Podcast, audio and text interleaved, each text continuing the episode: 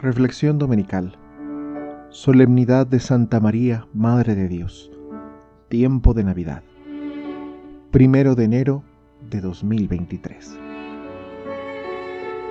Bajo tu ternura por Fray Fausto Méndez Osa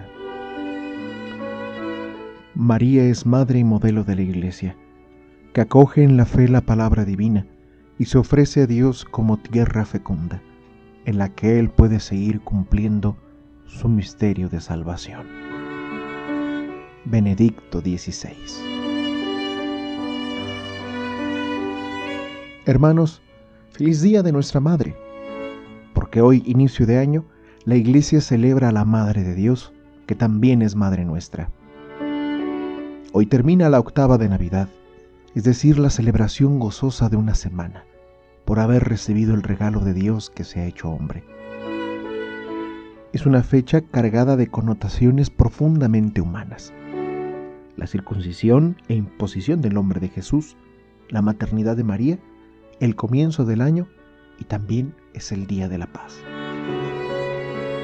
He aquí la reflexión con la que cerramos la celebración litúrgica de la octava de Navidad.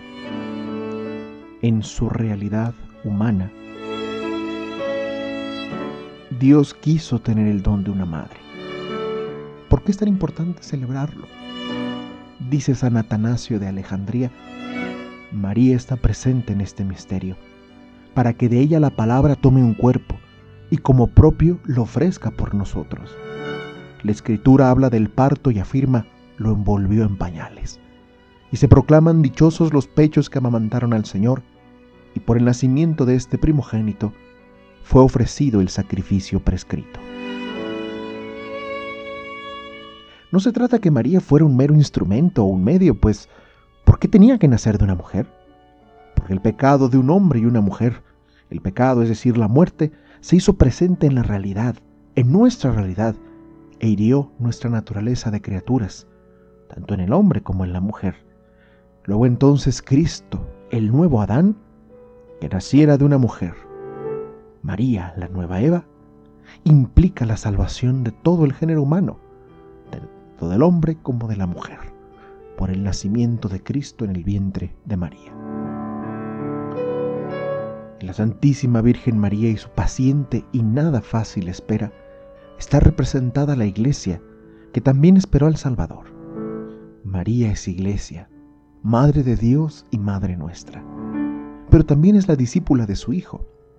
Su vocación de madre nos ha dado la luz de todas las naciones, a Jesús, el Maestro y único Salvador. He ahí su santo nombre, Jesús, el nombre al que toda rodilla se dobla. Y como escuchamos en el Evangelio, la de José, la de los pastores, el nombre que pronuncia la madre con el corazón de rodillas ante el amor hecho carne y envuelto en sus brazos. María le rinde y entrega su corazón, todo su ser, a Jesús. Circuncidan a Jesús, cumple los preceptos de la ley, la resignifica, la dirige hacia la voluntad de su Padre y no los prejuicios morales ni los fardos de una religiosidad casi mercantil. La circuncisión era el signo de adhesión al pueblo de Israel, por eso ahí se imponía también el nombre. Dios salva, que es lo que significa el nombre de Jesús. En su nombre, en su adhesión al pueblo, Jesús asume en su carne la esperanza de Israel y del mundo entero. Cumple en su natividad según la carne lo que escuchamos del apóstol envió Dios a su Hijo, nacido de una mujer, nacido bajo la ley, para rescatar a los que estábamos bajo la ley. Por María, Dios entró en la historia, asumiendo nuestra carne, pero enseñándolos en la humildad de la Virgen a entregar el corazón y la vida al servicio de la voluntad divina. ¿Cómo aprender de la Madre de Dios? Nos aconseja San Agustín bellamente. Lo que admiran en la carne de María realícenlo en el interior de su alma. Quien cree en su corazón con vistas a la justicia, concibe a Cristo. Quien lo confiesa con la boca, con la mirada puesta en la salvación, da a luz a Cristo.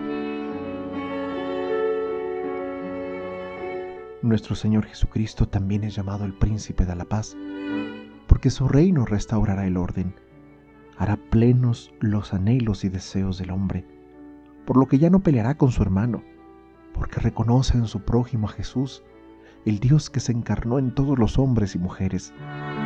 Pues su llanto en Belén es el gemido de la tierra que fervientemente desea la paz, para vivir sin miedo entre sus iguales, para asirse a la seguridad que solo la fraternidad auténtica es capaz de garantizar en y solo en Cristo. El amor hecho hombre, el amor como la realidad encarnada. La liturgia de este día hace resonar en toda la iglesia extendida por el mundo esa antigua bendición sacerdotal. El Señor te bendiga y te proteja, ilumine su rostro sobre ti y te conceda su favor el Señor se fije en ti y te conceda la paz. Está en el libro de los números. En efecto, para ser bendecidos hay que estar en la presencia de Dios, recibir su nombre y permanecer bajo el haz de la luz que procede de su rostro, en el espacio iluminado por su mirada que difunde gracia y paz. No dejemos, hermanos, que este año sea estéril en los esfuerzos por construir la paz abrir el diálogo con el corazón y la verdad en la mano.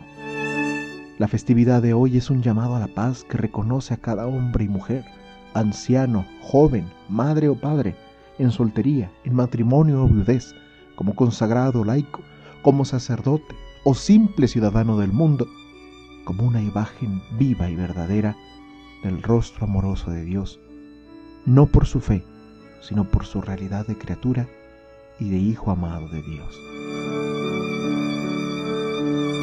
Feliz año nuevo. Que Dios nos permita comenzar un nuevo tiempo cargado de proyectos, esperanzas, rutas y anhelos que siguen impulsando nuestros corazones para caminar y no rendirnos a pesar de las angustias y dificultades que conlleva la esperanza de confiar entregarle a nuestra vida.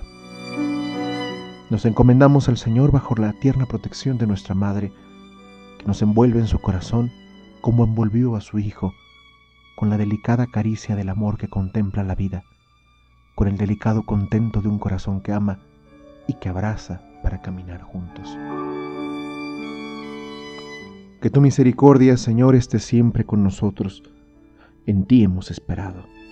Solo esperamos en ti, oh Cristo, Hijo de la Virgen María, dulce Madre tuya y nuestra.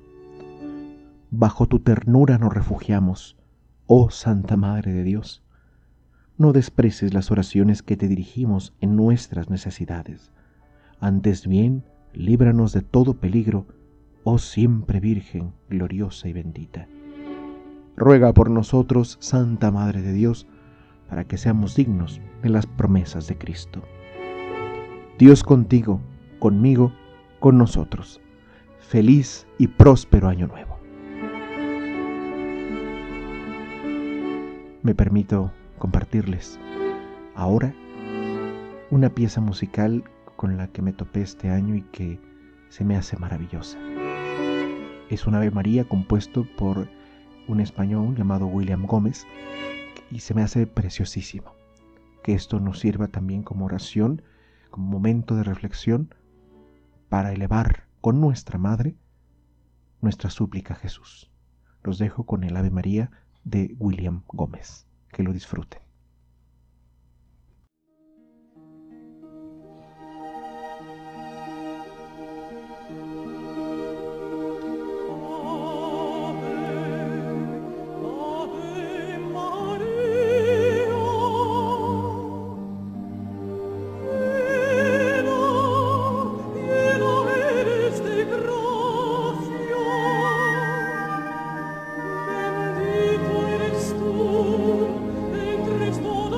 smoke.